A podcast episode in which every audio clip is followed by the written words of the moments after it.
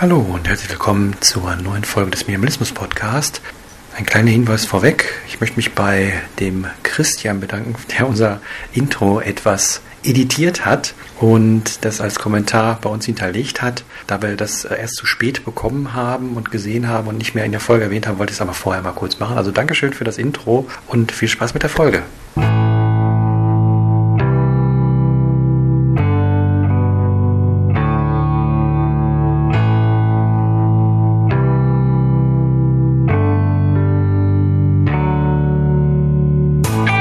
Herzlich willkommen zum Minimalismus Podcast mit Daniel von Die Entdeckung der Schlichtheit www.schlichtheit.com und Michael von www.minimalismus-leben.de. Hinweis: Der Minimalismus Podcast wird nicht unterstützt durch Produktplatzierungen. Danke für Ihre Aufmerksamkeit. Ja, herzlich willkommen zur 46. Folge Teil 2 des Minimalismus-Podcasts. Ähm, Daniel ist natürlich wieder mit dabei. Ja, guten Tag. Aber das ist nicht alles. Wir haben noch einen Gast dabei. Ja, endlich hat's geklappt. Stell dich mal vor. Guten Tag. Wer bist du denn? Hi, ähm, ich bin Anna-Sophie und ich schreibe Unangepasst, Unangepasst einen Blog über Konsum und Slow Fashion. Das ist cool. Deswegen haben wir dich auch eingeladen, weil wir mal über Konsum reden wollten. Aber vorher musst du mir noch eine Frage beantworten. Du bist ja auch so ein bisschen Feministin und so, zumindest wenn ich das richtig gesehen habe. Wie, wie sagt man äh, gendertechnisch richtig zu Gast als weiblicher Form? Hm, also ich bin gar nicht. Also ich befasse mich zwar schon mit Feminismus, aber ich schreibe jetzt nicht darüber. Hm. Und ich muss sagen, das gendergerechte Sprache, da bin ich selber noch ein bisschen ähm, ja, uneins, also von dem her keine Ahnung. Ich habe einfach Gästin gesagt. Ich hoffe, das äh, stört niemanden. Hat sich auch niemand gemeldet bis jetzt. Ja, das ist auf jeden Fall kreativ. Also ich glaube, kann man ja. verstehen lassen. Ja, ähm, ähm, du hast gesagt Slow Fashion. Was ist denn so? Also ich meine, ich kenne Fair Fashion kennen jetzt wahrscheinlich die meisten, aber Slow Fashion so als Begriff, äh, was steckt da so hinter? Genau, ähm, das ist eben ein Ansatz, der ähm, darauf ab abzielt, die Modeindustrie zu verändern. Also es gibt ja eben Fast Fashion, ganz klassisch H&M und Zara und Slow Fashion, da fallen eben dann ganz viele Sachen darunter. Also Secondhand-Mode, aber auch Fair Fashion, aber auch ähm, DIY, also wenn man selber zur Nähmaschine greift, genau. Also praktisch ja. einfach nicht unbedingt äh, jede Woche die neue Kollektion beim Primark mitnehmen erstmal. Das ist ja, schon der erste Schritt, glaube ich. Das ist schon ein Anfang, ja, dass man einfach darüber ähm, sich klar wird, wo genau das produziert wird. Wobei das, glaube ich, viele wissen, aber es ist halt einfach der Preis.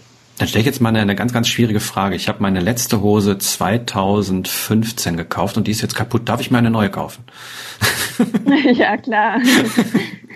Nein, du fährst zu deiner Oma und lässt die wieder reparieren, wie beim ja, letzten ich, Mal, Daniel. Das habe ich ja schon viermal gemacht und jetzt ist die an der Seite wieder aufgerippelt. Genau deswegen frage ich ja, ob ich jetzt endlich mal äh, ja nicht darf oder möchte vielleicht auch. Weil ich habe einfach keinen Bock, alle zwei Wochen zu meiner Oma zu fahren, damit mir meine Hose fliegt. Aber die hatte ja dann auch ein langes Leben, die Hose. Ja, also. nein, also äh, ich, ich bin da echt ja. geneigt. Äh, die, die Hosen sind jetzt alle mindestens drei bis vier Jahre alt und ich bin echt mal geneigt, die langsam auszutauschen, weil ähm, ja, das ist noch gar nicht so lange her, dass meine Oma die in der Hand hatte und jetzt guckte ich letztens, irgendwie saß ich auf der Couch und denke, huch, ne, schon wieder ein bisschen luftig da unten und äh, ja, deswegen wird die wohl äh, nächste Woche ausgetauscht werden. Aber mehr als drei habe ich auch nicht. Ich denke mal, das geht ja auch dann so in die Richtung, dass man nicht zu viel hat, oder?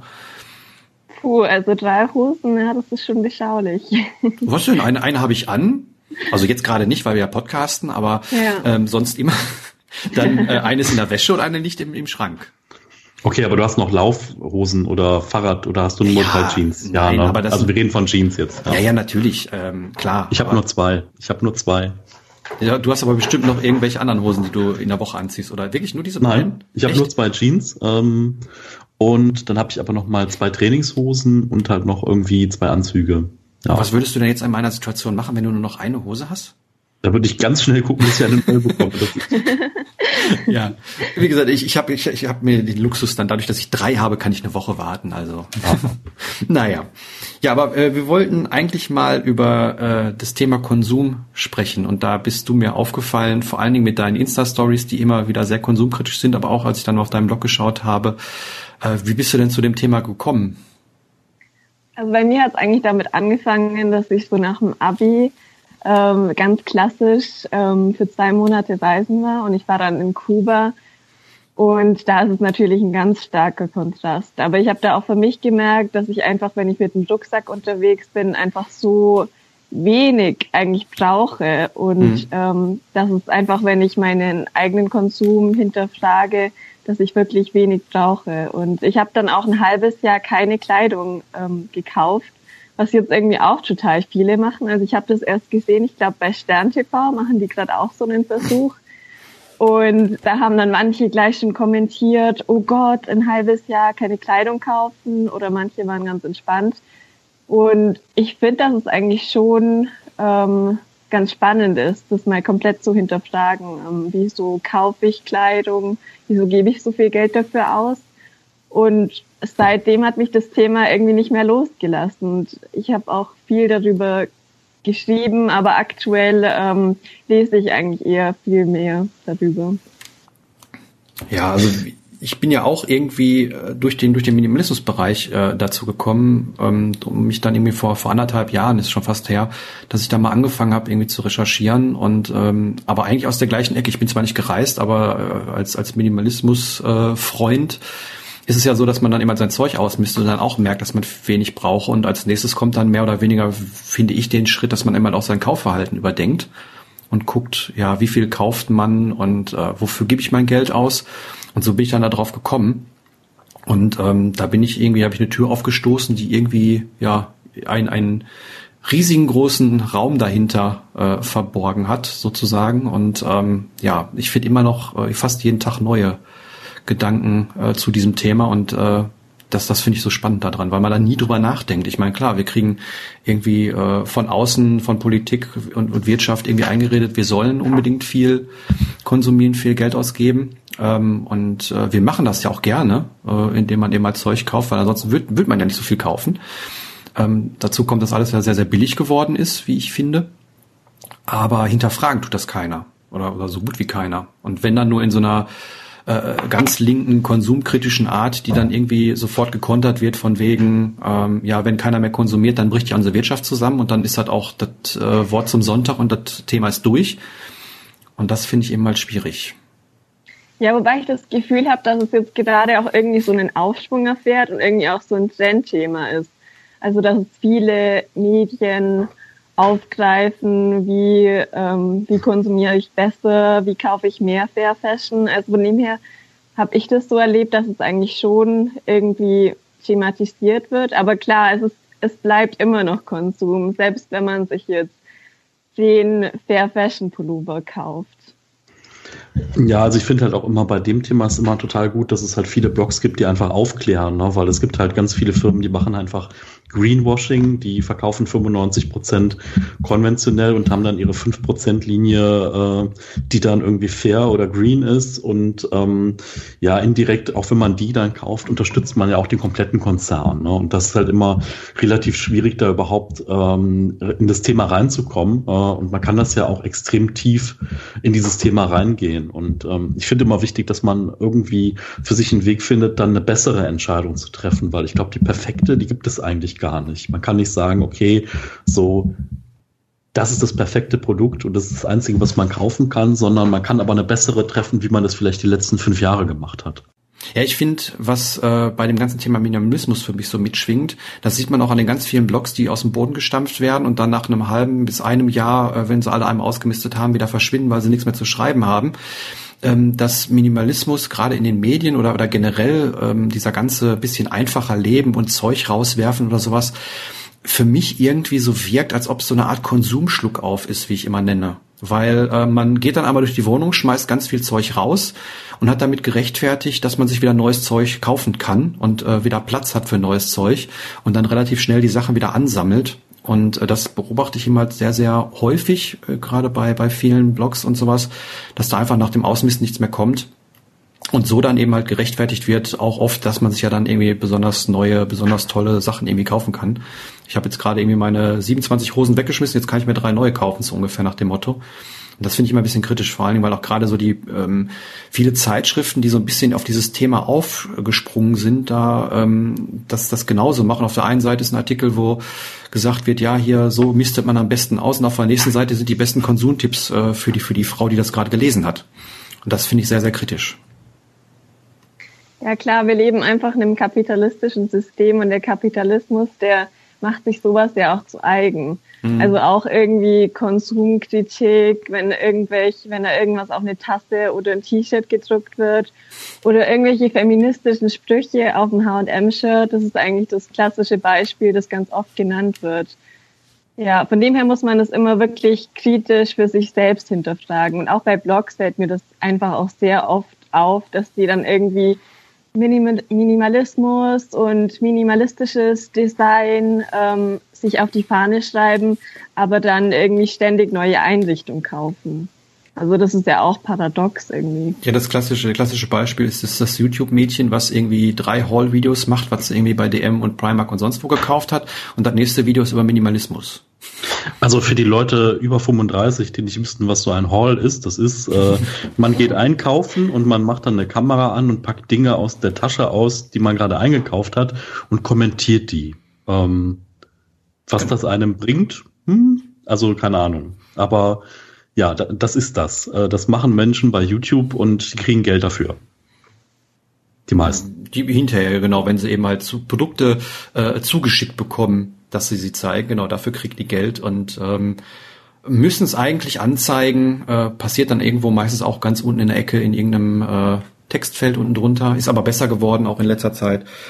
Aber äh, darüber haben wir auch schon ein bisschen in der letzten Folge gesprochen, über das Dilemma, wo man so drin steckt, äh, als sozusagen Medientreibender oder so, oder jemand, der auch im Social Media mehr oder weniger bekannt ist, das wirst du ja auch kennen, ähm, dass man da eben ja auch eine gewisse, ähm, wie sagt man, Verantwortung hat mit dem, was man da zeigt. Also wenn ich, wie gesagt, ein Buch da irgendwie fotografiere und sage, das Buch ist cool, dann weiß ich immer, dass mindestens drei Leute irgendwie sofort losrennen und sich das Buch kaufen. Und ähm, da muss ich eben halt vorsichtig sein, ob ich das genau will oder nicht. Ich weiß nicht, kennst du das auch? Hast du solche Erfahrungen auch gemacht? Anna? Ähm, wie jetzt, wenn ich irgendwas ähm, empfehle, oder? Genau, Genau, also ähm, ich meine, von mir kriegst du ab und zu mal Nachfragen nach irgendwelchen Links oder so. Ja. Das ist ja noch das, das, das äh, kleinste Übel sozusagen, aber ähm, gerade wenn man irgendwie Produkte empfiehlt, wie gesagt, ob es jetzt Bücher sind oder irgendwelche anderen Podcasts oder Serien oder ich habe zum Beispiel von dir auch äh, diese, diesen, diesen Netflix-Film von dem, von dem Chomsky äh, gefunden über dich, mhm. ähm, den ich dann auch gerne weiterempfehle. Aber ähm, das ist natürlich dann Werbung und ich muss dann davon ausgehen, dass wenn ich das jetzt hier bewerbe oder, oder irgendwo sage, äh, Leute hingehen, sich irgendwo Abos klicken oder die DVD kaufen oder was auch immer. Und das ist dann immer ein bisschen schwierig, wie ich finde. Ja, aber ich glaube, es macht einen ganz klaren Unterschied, ob du jetzt irgendwie eine finanzielle Absicht dahinter hast und irgendwie von Firmen was zugeschickt kriegst. Und ich empfehle zum Beispiel wirklich nur das, was ich selber konsumiere. Aber ja, auch diese ganzen Influencer, die ständig irgendwas Neues empfehlen, das wurde jetzt auch ganz stark kritisiert. Und das, was du eben auch gerade angesprochen hast, weil die kennzeichnen ihre Werbung ja oft nicht und ähm, haben eben dann auch oft noch ein junges Publikum, also Leute, die dann da in DM drinnen und ihr ganzes Taschengeld dafür ausgeben. Und von dem her finde ich es eigentlich schon wichtig, dass man ein bisschen Ethik reinbringt, dass die Leute wirklich sich fragen, was für eine Verantwortung habe ich, wenn ich jetzt ständig irgendwas Neues empfehle. Mhm. Und die Leute sich dann Zeug kaufen, das die eigentlich gar nicht brauchen. Aber mhm. für mich ist es halt mein Business und ich mache damit ganz viel Geld. Ja, genau, das ist, das ist schwierig. Das, das stimmt schon. Auf der anderen Seite, was ist, wenn ich jetzt ein Buch geschickt bekomme, von dem ich oder aufmerksam gemacht worden bin, dass er vielleicht geschickt bekomme ähm, und ähm, dann das wirklich als gut empfinde und darf ich da was drüber sagen oder nicht? Ich meine, da brauchen wir jetzt nicht beantworten. Das ist halt so, so eine ethische Frage, die dahinter steckt. Ähm, das ist eben halt sehr, sehr schwierig. Aber da haben wir im letzten Podcast ja sehr, sehr ausführlich äh, drüber gesprochen. Also ich glaube, das ist halt einfach auch eine Frage, die sich viele Leute gar nicht erst stellen und es ist schon mal sinnvoll, sich dessen überhaupt bewusst zu werden, ne? dass halt viele Dinge einfach Werbung sind oder keine Ahnung, wenn man was in einem Nebensatz sagt und einem gucken halt x Leute zu, dass äh, das halt auch einen Einfluss hat. Ne? Genau. So wie in Herr der Ringe, ne? So mit großer Macht erwächst große Verantwortung. Aber warum muss man denn überhaupt an Konsumkritik üben? Das ist ja mal eine interessante Frage, weil ich meine, wir sitzen hier, reden selbstverständlich darüber, dass Konsum, ähm, vielleicht wie wir ihn heute in unserer Zeit als, als wie ich gerne bezeichne, Hyperkonsum betreiben, ähm, ja, dass, dass, dass ich das als, als ähm, nicht wirklich positiv finde. Aber warum ist das denn überhaupt äh, schlimm zu konsumieren oder Konsum, dem Konsum zu frönen, sein Geld auszugeben? Ich meine, man hat ja schließlich viel dafür gearbeitet und darf sich auch mal was gönnen, oder? Ja, das ist eine große Frage und auch das Wort Konsumkritik. Also ich bin dazu übergegangen, dass ich irgendwie, dass ich versuche, das ein bisschen positiver zu behaften, weil ich glaube, Konsumkritik, das schreckt sehr viele Leute ab und es ist mhm. vielleicht eher so ein Wort, das man vielleicht im linken Spektrum findet, aber so die breite Masse fühlt sich da nicht so angesprochen. Aber ähm, ich glaube, was man einfach vielleicht für sich zuerst mal reflektieren kann, ist, dass man sich wirklich mal zwei Monate aufschreibt, für was man alles Geld ausgibt. Und dann kann man irgendwie bewerten, ist es sinnvoll oder ähm, schmeiße ich mein Geld nur raus, weil ich mich irgendwie belohnen will, weil ich so viel arbeite. Also Stichwort Self-Care. Das ist ja auch so ein Instagram-Hashtag und es wurde jetzt auch sehr kritisiert, weil es irgendwie einfach nur so ein neoliberaler Mechanismus ist, kannst dass du, man halt. Kannst du ja, das mal erklären, weil ich kenne den jetzt gar nicht. Genau, also dass halt Leute zum Beispiel sich in ihrer Freizeit, dass man sich einfach so denkt, okay, ich gönn mir jetzt was, ich, ich kaufe mir jetzt was, ich kaufe mir jetzt dieses Movie Bowl, weil ich habe jetzt so viel gearbeitet und dann kann ich jetzt mein Geld auch ausgeben. Das nennt man dann Self-Care mit dem Hashtag Self-Care. Ja, genau. Oh mein Gott. Das ist so ja. wie YOLO oder man gönnt sich ja sonst nichts, hieß das glaube ich früher bei uns. Ja. ja. Aber Self-Care, also äh, wenn ich mich jetzt irgendwie äh, wenn ich meditiere oder irgendwie anders sagen würde ich als Self-Care bezeichnen oder wenn ich irgendwie ein bisschen mich bewege, um meinem Körper was Gutes zu das tun. Das fällt natürlich auch in die Kategorie. Das ist genau wie Zeit, die du nur für dich hast. Das ist dann die. Me-Time. Ja, so, wo ich dann dachte so. Ja, Michael kennt sich im Instagram-Jargon aus, obwohl ja. er keinen Instagram-Account mehr hat. Aber ja, auch erst seit vier, fünf Wochen. Also. Ja. Aber da sieht man mal, wie ich das nutze. Also, ja, Hashtags, Hashtags musst du nutzen.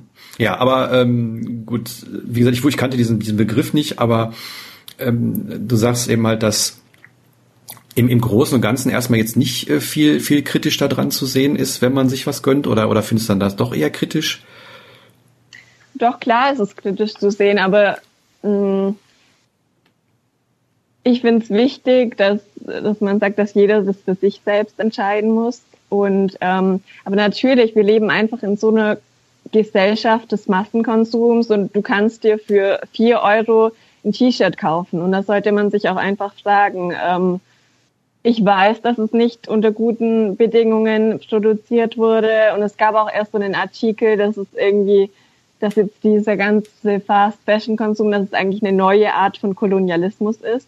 Und mhm. das weiß man dann ja auch. Und deswegen sollte man sich einfach ähm, überlegen, wie man besser konsumieren kann. Also wie kann ich weniger konsumieren, aber auch besser konsumieren, so dass ich eben nicht diesen billigen Scheiß kaufe, sondern wirklich schaue, dass ich mir zum Beispiel Kleidung kaufe, die zum Beispiel fair produziert wurde.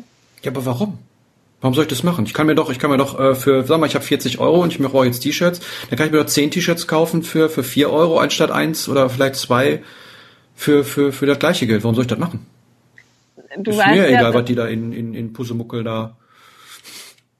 Ja, ich glaube, so denken auch viele, dass es ihnen genau. eigentlich egal ist. Genau, und es gibt ja auch in der wissenschaftlichen Forschung, also das belegt, dass es so eine so eine Gap gibt, so eine Lücke dazwischen zwischen ähm, den Überzeugungen von Leuten und zwischen ihren Handlungen. Und ich glaube, mhm. das hat jeder, auch der sich mit Konsumkritik befasst hat, schon mal selber erlebt, dass er irgendwie wieder seinen Überzeugungen handelt, weil es einfach finanziell einen großen Unterschied macht.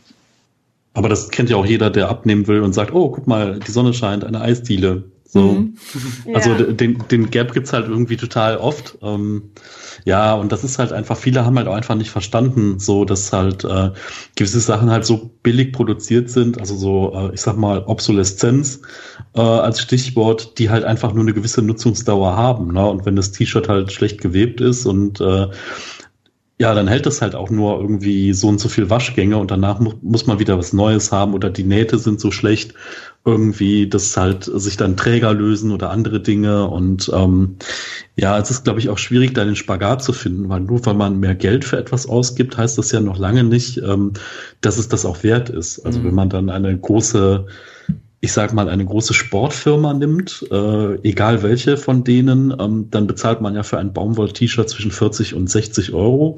Das ist aber vielleicht genauso genäht wie die äh, für vier bis fünf Euro, ähm, die es dann im Discounter gibt. Und das ist halt irgendwie, und ich sag mal, für den Preis in der Mitte kriegt man halt auch schon fair produzierte Sachen. Ähm, das ist aber vielen Leuten gar nicht bewusst, glaube ich. Ja, und qualitativ ähm, macht der Preis auch nicht unbedingt den Unterschied. Ich habe jetzt auch erst auf Instagram was gesehen, dass, ähm, dass zum Beispiel Polyester eigentlich qualitativ hochwertiger ist als jetzt ähm, fair, also irgendwie so ein anderer fair produzierter Stoff. Also von mhm. dem her kann dann was, was eigentlich total unethisch ist, vom H&M kann eigentlich eine bessere Lebensdauer haben als jetzt irgendein Fair Fashion Shirt. Und das muss man halt eben auch wissen. Also es ist ein super komplexes Thema. Mhm. Und du sagst, du bist jetzt, oder generell, wir sind jetzt mehr auf die, auf die äh, Produktionsbedingungen eingegangen. Da kann man ja in der, im gleichen Zug auch noch die ökologischen Problematiken reinwerfen. Ähm, ich habe letztens eine Bambuszahnbürste bekommen und äh, habe mich dann gefragt, warum auf dieser Bambuszahnbürste Plastikborsten sind.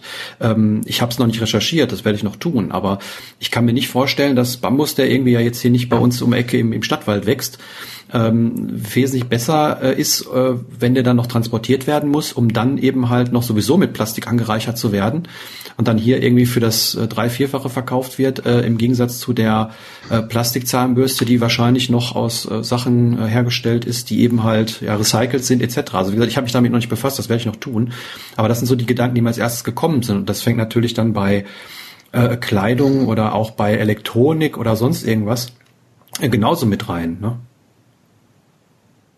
Ja, ich, ich muss sagen, ich habe einmal eine Bambuszahnbürste gehabt und ich war gar kein Fan davon. und ich meine, das ist eben auch so eine Sache, weil es gab jetzt auch Avocados, die haben ja auch eine total schlechte Ökobilanz, was, was viele davor auch nicht wussten, weil es so gehypt wurde. Aber das war halt eben auch so ein Trendthema und das sollte man sich halt auch überlegen. Ähm, will ich meinen Konsum da einschränken oder ist es mir egal? Das sind ja mhm. Marketing-Sachen, ne? Also ja. das ist ja alles, alles auf Marketing. Dieses Greenwashing, was, wir, was wir angesprochen hatten, das ist ja genau das. Eine Bambuszahnbürste sieht erstmal cool aus, weil da kein Plastik drin ist und man, man wird es jetzt nicht irgendwie sehen, wenn man da Kleingedruckte sieht. Die besteht halt aus Holz und dann denkt man, ja, Holz ist cool. Aber dass das Holz irgendwie um den ganzen Erdball geschifft werden muss. Hm.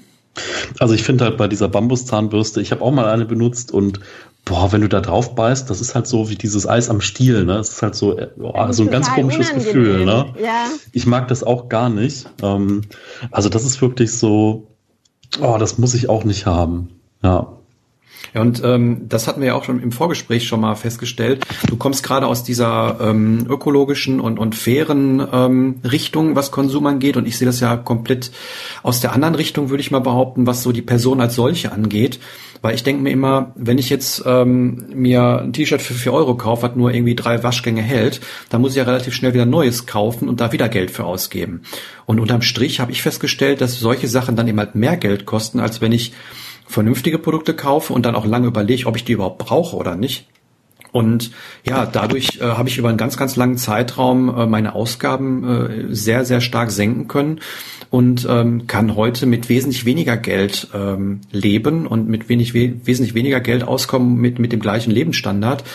Was natürlich dann auch wieder ähm, damit zu tun hat, dass man vielleicht überlegen kann, Arbeitszeit zu reduzieren oder sowas. Ne? Wenn die, die 40-Stunden-Woche, die ist nicht unbedingt ähm, festgeschrieben, dass das irgendwie äh, das, das geltende Gesetz ist, was uns Gott auferlegt hat, sondern äh, das hat auch irgendwann mal einer erfunden und das war ja auch mal ganz, ganz viel, viel schlimmer. Aber man hat ähm, ja so vor, ja nicht ganz 100 Jahren, aber so 80 Jahren oder sowas hat man schon gedacht, dass man irgendwie in der Zeit, in der wir jetzt leben, nur noch irgendwie 10, 20 Stunden arbeiten müssten, weil uns die Roboter und Automatisierung alles abgenommen hat. Und das ist ja nicht der Fall. Und ähm, ich würde sagen, dass das eben halt hauptsächlich nicht der Fall ist, weil wir eben halt das Geld äh, für Konsum brauchen oder zu brauchen meinen um äh, ja uns den ganzen Luxus und den ganzen Kleinkram und die ganzen minderwertigen Produkte zu kaufen und ständig neu anzuschaffen. dass man da immer so ein bisschen, ich sag jetzt mal, gefangen ist in so einem Hamsterrad. Ja, absolut. Man braucht das Geld ja auch irgendwie für seinen Lifestyle. Wenn man jetzt irgendwie, ich war jetzt erst in Berlin unterwegs auf einem journalistischen Event und man gibt dann einfach so viel Geld aus für Essen und für alles Mögliche. Und von dem her, wenn man irgendwie auch einen gehobeneren Lifestyle hat, dann gibt man auch automatisch mehr aus. Das hatten wir ja auch schon im Vorgespräch, wo du gesagt mhm. hast, dass es bei dir gar nicht so war, mhm. sondern dass du schon immer irgendwie total darauf geachtet hast, auf deine Ausgaben. Ja. Moment, also muss ich, muss ich kurz eingehen. Also natürlich, ich habe immer darauf geachtet, das war auch mehr oder weniger so. Aber in der Zeit, wo ich noch, äh, würde ich behaupten, schon gut Geld verdient habe, da habe ich dann auch gesagt, ja gut, dann kaufst du dir halt das MacBook, weil du hast jetzt ein Jahr lang nach einem, nach einem Rechner gesucht und hast keinen gefunden. Und ähm, heute stehe ich immer davor und sage, okay, ähm, ich könnte mir das zwar immer noch leisten, aber das ist so, so viel Geld, das will ich gar nicht mehr und schaue mich nach Alternativen um, die dann wiederum aber Zeit kosten. Und das ist wiederum auch ein, auch ein wichtiger Punkt, würde ich sagen. Der Unterschied zwischen, ähm, wenn man viel Geld hat, hat man wenig Zeit, meistens ist es so. Und ähm, andersrum, wenn man viel Zeit hat, hat man wenig Geld. Und in unserer Gesellschaft würde ich behaupten, dass Geld immer noch ein sehr, sehr hohes äh, Mittel ist, um sich selber anzutreiben, um ja auch am Konsum teilzunehmen. Und es wird dann immer gerade bei Menschen, die nicht viel Geld haben, dieses Kinobeispiel bemüht, was ich absolut absurd finde. Ähm, ja, die Menschen können nicht mehr am kulturellen Leben ähm, teilnehmen, weil sie nicht mehr ins Kino gehen können. Das ist immer das klassische Beispiel. Äh, Kino ist für mich zwar schon irgendwo ein Kulturgut, aber alles andere als eine soziale Tätigkeit. Und ähm, finde ich immer schwierig, das dann auch gerade als Beispiel dran zu nehmen. Vor allen Dingen, weil wenn ich mehr weniger Zeit habe, kann ich ja genauso gut an, an kulturellen Dingen nicht unbedingt teilnehmen. Also vielleicht noch mal kurz einen Schritt zurück zu der ähm, zu der Sache, dass die Menschen gedacht haben, dass wir mal 10 oder 20 Stunden nur noch arbeiten. Da, da hat man ja auch noch gedacht, dass die Unternehmer äh, irgendwann auch vielleicht mal satt sind, ne? weil also mhm. ne, Gewinnmaximierung oder so, dass man gesagt hat, ah toll, alle Menschen müssen weniger arbeiten, aber was man ja sieht, ist, dass die Schere, äh, wie der Besitz verteilt ist, halt immer weiter auseinander geht und es gibt halt wenige ganz Reiche und eine breite Mittelschicht und auch viele Arme und ähm, ich sag mal, ähm, natürlich, äh, es gibt halt Möglichkeiten, dass man weniger Menschen braucht, aber das führt halt nicht dazu, dass man halt die Menschen einfach sagt, okay, du bekommst das gleiche Geld, musst aber nur noch die Hälfte der Stunden Stunden arbeiten. Genau, das ist das Problem. Ähm, das ist das eine und ähm, das andere, so diese Lifestyle-Themen, ist halt einfach so, ne, wenn wir sagen, wenn wir uns treffen, wir holen uns beim Chinesen so eine Nudelbox für zwei, drei Euro, äh, was aber dann die Influencer machen, ist, die gehen halt immer Sushi essen für 25, 30 Euro, ne, weil es halt total toll aussieht, Sushi zu fotografieren.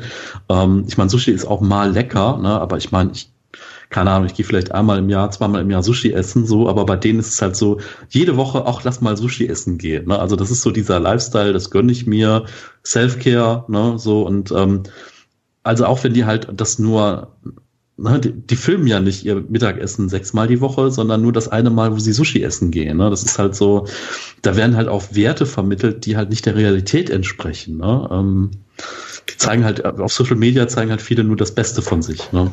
Genau, das ist der Punkt. Ähm, das ist ja irgendwo Werbung für einen Lifestyle. Den anderen mhm. dann hinterherrennen, weil sie meinen, dass sie damit schöner, besser, toller, wie auch immer sind. Und genau das ist auch das Problem, äh, was, was mit der Arbeit, ähm, was du auch gerade angesprochen hast. Ähm, ich würde behaupten, dass äh, diese, diese Problematik nicht bestehen würde, wenn eben halt nicht ständig neue Produkte erfunden werden müssten, die uns irgendwo Geld aus der Tasche ziehen. Ich meine, gehen wir mal 20 Jahre zurück, was wir da, da haben wir vielleicht für das Telefon mehr bezahlt, also für einen normalen Festnetzanschluss, als, als heute, vor allem, weil man da noch jede Minute abgerechnet hat. Aber unterm Strich würde ich sagen, diese ganzen technischen Geräte, die damals da waren, die hat man einmal gekauft und die waren dann zig Jahre lang in Benutzung, weswegen heute schon, schon ein Telefon nach einem Jahr ausgetauscht werden muss und wieder irgendwie ein Riesenbatzen Geld reingesteckt werden muss. Und ähm, ja, das, das wird hauptsächlich durch Werbung und durch äh, Bedürfnisgenerierung ja gesteuert und ähm, deswegen sage ich auch immer wieder, dass das die meisten Produkte hm, vielleicht man vielleicht gar nicht so braucht. Ne, das ist ja das, was wir im Minimalismus erzählen. Ich weiß nicht, was meinst du dazu, Anna? Nee, also dass wir das brauchen, auf keinen Fall. Aber wir leben einfach im Spätkapitalismus und wir haben einfach auch in so einer Massenkonsumgesellschaft. Wir haben ja auch eine ganze Konsumkultur. Also es ist ja einfach, man geht, früher bin ich auch mit Freundinnen shoppen gegangen und es ist einfach, es hat auch so einen sozialen Aspekt. Also hm. man geht gemeinsam in die Läden, man schaut sich die Sachen an oder man gönnt sich jetzt mal eine Reise in irgendeinem Luxusressort, was ja auch eine Form von Konsum ist. Also wenn man jetzt zum Beispiel aufs Reisen kommt. Und ja, ich glaube zum Beispiel bei der Arbeit, ja, es stimmt, man hat die 40-Stunden-Woche ist immer noch die Norm, aber ich glaube, dass es mittlerweile auch einige Unternehmen gibt, die da irgendwie Alternativen haben, wo die Mitarbeiter dann irgendwie nur noch 30 Stunden oder so kommen müssen und dann ähm, halt trotzdem den kompletten Lohn kriegen, weil sie einfach viel produktiver sind, wenn sie weniger arbeiten. Das stimmt, allerdings äh, ist das sozial, also sozial meine ich jetzt in der Firma unter Kollegen, absolut nicht akzeptiert, schon gar nicht, wenn du ein Mann bist. Die Erfahrung habe ich gemacht. Ich habe ähm, im unterm Strich, wenn wenn wenn es nach den Zahlen geht, habe ich mehr gemacht ähm, als jemand, der 40 Stunden da war. Zugegebenermaßen noch ein bisschen ein bisschen langsamer, aber okay. Und ähm, ich war halt trotzdem der der letzte, der gekommen ist und der erste, der gegangen ist. Und was das an, an sozialen Problematiken ähm, und, und Neid und sowas äh, mitgebracht hat, das ist nicht schön. Und ähm, da hat Marco in seinem Podcast ja auch oft drüber gesprochen, dass er da eben halt auch seine Erfahrung macht, dass er mit der Karriereleiter dann eben halt nicht mehr so ist, wenn man nur noch Teilzeit arbeitet, gerade als Mann. Und das ist echt schwierig. Und deswegen glaube ich auch, dass viele diesen Schritt gar nicht wollen oder gar nicht wagen. Einfach weil da auch sozial, also soziales Ansehen, was ja bestimmte Positionen mit sich bringen, ähm, einfach nicht mehr vorhanden ist und oder nicht, nicht, nicht mehr erreicht werden kann. Und ich glaube schon, dass äh, viele Sachen auch, auch viel Konsum mit, äh, mit der sozialen Rangordnung beziehungsweise mit dem zu tun hat, was ich darstelle nach außen was ich darstellen möchte. Das ist was anderes, wenn ich mit, mit einem ranzigen äh, Notebook mit Windows drauf in, in der Bücherei oder der Uni sitze oder mit einem Apfel drauf. Das sieht anders aus von vorne. Ja, das sind einfach auch Statussymbole oder auch das Auto. Also vielen ist es ja ganz wichtig, dass sie jetzt in BMW oder so in der Garage stehen. Mhm. Genau. Und das wird einmal halt durch, durch bestimmte Sachen, die Werbung eben halt ja, generiert, durch bestimmte Bilder, die Werbung generiert, getriggert. Ich meine, ähm, ich kann mich nicht erinnern, dass ich mal eine, eine Autowerbung gesehen habe, wo die Fakten von dem Auto irgendwie äh, dargestellt worden sind, sondern da wird ein Auto gezeigt, was irgendwie schön durch Berge äh, fährt und schnell um Kurven fährt und den Berg hochfährt und äh, nicht irgendwie, dass das Auto toll ist, weil es so wenig verbraucht oder sonst was. Also es wird da ja um, um mit Gefühlen äh, geworben und nicht mit, mit Fakten oder nicht mit dem Produkt selber.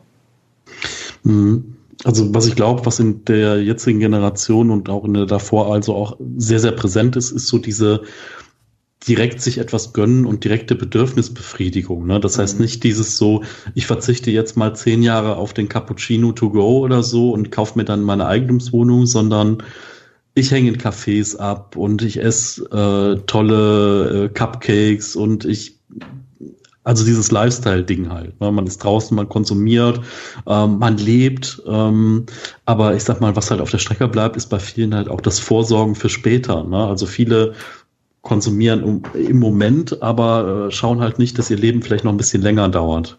Aber ich glaube auch, dass sich die wirtschaftlichen Bedingungen einfach geändert haben. Weil jetzt, wenn ich ähm, nach dem Studium in den Beruf einsteige, sind die, also verdiene ich einfach viel weniger, was einfach auch ein generelles Problem ist, dass Leute vor 20, 30 Jahren noch viel mehr verdient haben. Und da gab es irgendwie ja auch, ich weiß gar nicht, wer das war, der dann so gesagt hat, ja, die jungen Leute, die sollen sich doch lieber, die sollen lieber sparen, um sich eine Eigentumswohnung zu kaufen. Aber wer kann sich das jetzt noch leisten, wenn er unter so prekären Bedingungen in so vielen Branchen eigentlich arbeiten muss und wirklich viel Leistung bringen muss? Da, kann, da, da stimme ich dir zu. Ähm, auf der anderen Seite muss ich es ein bisschen relativieren. Ich kann jetzt die genauen Zahlen nicht.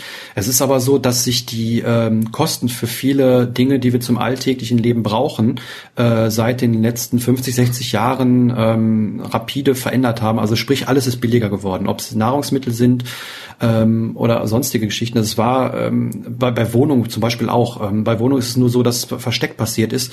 Die Wohnungen sind größer geworden man, man lebt heute in größeren Wohnungen, anstatt ähm, und die müssen natürlich auch bezahlt werden. Deswegen äh, sind, sind die Mieten eigentlich auch nicht unbedingt so viel teurer geworden, während ähm, das damals jemand anders war. Das habe ich in der WDR-Doku mal gesehen, dass da eben halt, ähm, die, die haben das ausklamüsert, dass äh, wie viel, viel Wohnraum pro Person äh, vor 50, 60 Jahren üblich war und wie viel das heute ist. Und äh, genauso für Essen. Also es gab mal Zeiten, da wurden 50 Prozent vom, vom Gehalt oder von dem, was man damals eingenommen hat, für Essen ausgegeben. Und heute sind es nur noch, ich glaube, 12 oder 15 Prozent. In Japan sind es noch 50. Ja, genau. Und ähm, das, das ist immer der Punkt. Ähm, wir, wir haben heute viele Dinge, die sehr, sehr viel billiger geworden sind, haben dafür aber viele, viele kleine Zahlungen nebendran und viele, viele Sachen, die Komfort sind, ähm, die da dran kommen. Also Auto wurde gerade angesprochen. Ähm, wenn man damals in der Familie ein Auto hatte, dann war das schon toll. Heute äh, muss jedes Familienmitglied ein Auto haben, weil man kann ja nicht äh, darauf hoffen oder man kann, kann ja nicht damit äh, auch davon ausgehen, dass die Leute mit Bus und Bahn fahren. Wie schäbig ist das denn? Ne, im Vergleich Wobei jetzt in der Stadt viele Leute auch kein Auto haben. Und ich glaube, einfach das Wohnraum, das ist ja jetzt einfach aktuell auch eines der größten Probleme, das wir haben, dass Wohnraum in den Städten knapp wird. Es wird immer teurer und in Berlin wenn du dir da so ein 11 Quadratmeter Zimmer mieten willst, ist es trotzdem noch unglaublich teuer. Also von ja. dem her finde ich jetzt nicht, dass es so billig ist, ähm, sich irgendwie was zu mieten oder zu kaufen. Sehe ich, sehe ich auch so. Also ich sag mal, ähm, wenn ich das hier sehe, also ich wohne jetzt hier außerhalb von Köln, aber in einem Stadtteil, der jetzt relativ gut ist, von Bergisch Stadtbach. Und ich sag mal, da musst du halt auch gucken, drei Zimmer kriegst du nicht unter 1000 Euro. Nee, nee, das, das sage ich ja, aber ähm, was ich sage, dass vor 40, 50 Jahren nicht üblich war, eine Dreizimmerwohnung für, mhm. für drei Personen zu haben, sondern da waren es irgendwie 40, 45 Quadratmeter, das will heute keiner mehr haben, kann ich auch nachvollziehen. Aber wie gesagt, das hat sich geändert und ähm, natürlich sind die Preise da auch mit Sicherheit ein bisschen hochgegangen, aber in, in vielen Bereichen sind es zurückgegangen und damals musste auch nicht alle jedes Jahr ein neues Smartphone gekauft werden oder mussten drei Autos unterhalten werden ähm, diverse Flatrates noch irgendwie ähm, mitbezahlt werden. Wenn man die Sachen mal weglässt, ähm, die so, die ich ganz gerne auch so als als Luxusgüter dann immer bezeichne, dann ähm, sieht man, das ist ja schon ein bisschen anders aus. Und was was den den öffentlichen Nahverkehr angeht, ähm, in Berlin mag das so sein oder auch in großen Städten, gerade auch im Ausland. In der Schweiz ist es ist es äh, gang und gäbe und da gehört es zum guten Ton, ein Generalabonnement von der, von der Schweizer Bahn zu haben. Das haben da, glaube ich, über 50 Prozent der Leute. Ähm, hier ähm, ist ähm, Bus- und Bahnfahren nur was für Minderbemittelte. Das hat, hat, hat, hat, äh, hat Harald Welzer in dem Buch mal von sich da dieses Selbstdenken äh, schön ausklamüsert. Da hat er mit den Stadtwerken oder mit der, mit der EFAG damals noch in Essen gesprochen und hat eben halt da die, den Kommentar bekommen, ja, äh, jeder, der sich leisten kann, der wird ja ein Auto fahren und ähm, dass das, die, die öffentlichen Verkehrsmittel sind ja nur für, für Leute, die sich nicht leisten können. Und das ist halt ein Imageproblem beziehungsweise ein Akzeptanzproblem. Und ähm, das ist leider hier im Ruhrgebiet so. Also hier wird keiner, glaube ich, aufs Auto verzichten, obwohl es ja auch einen riesen urbanen ähm, urbane, urbane Struktur ist. In Berlin mag das noch komplett anders sein, weil das alles dichter gebaut ist und ähm, man kommt da auch viel besser irgendwo hin. Es ist auch wesentlich billiger als beispielsweise im Ruhrgebiet. Also ich habe mit einem Bekannten gesprochen, der wohnt da, der zahlt da irgendwie äh, ein Drittel weniger, als ich hier für ein, für ein Abo bezahlen würde ist dann auch, auch schwierig. Aber grundsätzlich natürlich, viele Dinge sind teurer geworden, aber es sind auch viele Dinge dazugekommen, die damals einfach nicht bezahlt werden mussten. Und deswegen. Und man muss ja auch sagen, dass es Alternativen gibt. Also zum Beispiel Carsharing. Ich habe es selber noch nicht probiert, aber es gibt da eigentlich jetzt auch in jeder großen Stadt oder dass du mhm. dir ein Car to go mieten kannst. Also hier im, im Ruhrgebiet, im Ruhrgebiet kannst du es vergessen. Also ich müsste nach Essen fahren, um, mhm. um an Carsharing dran zu kommen. Wir sagen ja in jeder größeren Stadt. und dann und dann muss ich es noch an der gleichen Stelle wieder abstellen oder sowas. Also es ist äh, Fahrräder. Fahrräder gibt's ja in jeder Ecke. Weil mhm. bei mir auch um Ecke eine, eine Fachuni ist. Also Fahrräder kriege ich hier en masse, aber Autos kann man nicht vergessen. Dasselbe Fahrräder Problem sind schon mal löblich, ja. Hm. Die sind sogar, glaube ich, kostenlos, wenn man ein Abo von der, von der, äh, vom öffentlichen Nahverkehr hier hat. Aber gut. ja. Ja, also wie gesagt, das ist halt, was ich sagen will, das ist schwierig. Und genau das finde ich die Problematik. Ähm, es wird dann relativ schnell auch so argumentiert, alles wäre ja viel, viel teurer geworden, man verdient ja viel, viel weniger. Ja, ist so. Brauchen wir nicht, möchte ich auch nicht bestreiten, dass da auch eine Schere auseinandergeht, die, die ähm, Warum das so ist, ist wieder noch ein ganz eigenes Thema, ein ganz eigener Podcast, da brauchen wir jetzt nicht drauf eingehen, aber ich bin ja mal so der Mensch, der sagt, okay, ich möchte für mich was mitnehmen und ich möchte für mich was ändern. Und wenn ich da eben halt an genau den Punkten ansetze, die wir gerade gesprochen haben, okay, Miete wird schwierig sein, außer ähm, ich habe eben halt die Möglichkeit, irgendwo aufs Land zu ziehen und ähm, bin jetzt nicht darauf angewiesen, irgendwie den, den Arbeitsplatz äh, genau an der Stelle zu haben, wo er halt ist, was bei den meisten Leuten der Fall ist, weiß ich. Aber gerade bei Konsumausgaben kann man, glaube ich, viel ansetzen. Ob es das Auto ist, ob es äh, ähm, irgendwelche äh, Abos sind für Netflix, ob es Handy ist oder, oder sonst was. Und nur da eben halt dann die Überzeugung zu bekommen, das auch zu machen aufs Auto zu verzichten beispielsweise, weil es ist ja schön bequem und auch aufs Smartphone oder auf, auf, die, auf dem bezahlten Internet unterwegs zu verzichten, weil das hat ja jeder, da muss man ja heute haben, weil sonst ist man ja sozial abgeschnitten oder sowas, was man da alles an, an äh, falschen Glaubenssätzen im Kopf hat. Da dran zu gehen, das ist, glaube ich, die Schwierigkeit und ähm, Das die Problematik, würde ich behaupten. Ich glaube, dass man auch einfach kreativ sein muss. Also ich habe, ich glaube, vor drei Wochen oder so habe ich mir erstmal wieder den Spiegel gekauft. Der kostet jetzt irgendwie 5,10 Euro. Mhm. Und wow. ähm, habe dann auf Instagram so eine kleine Umfrage gemacht, wer würde sich den jetzt noch kaufen? Und viele haben halt gesagt, nein.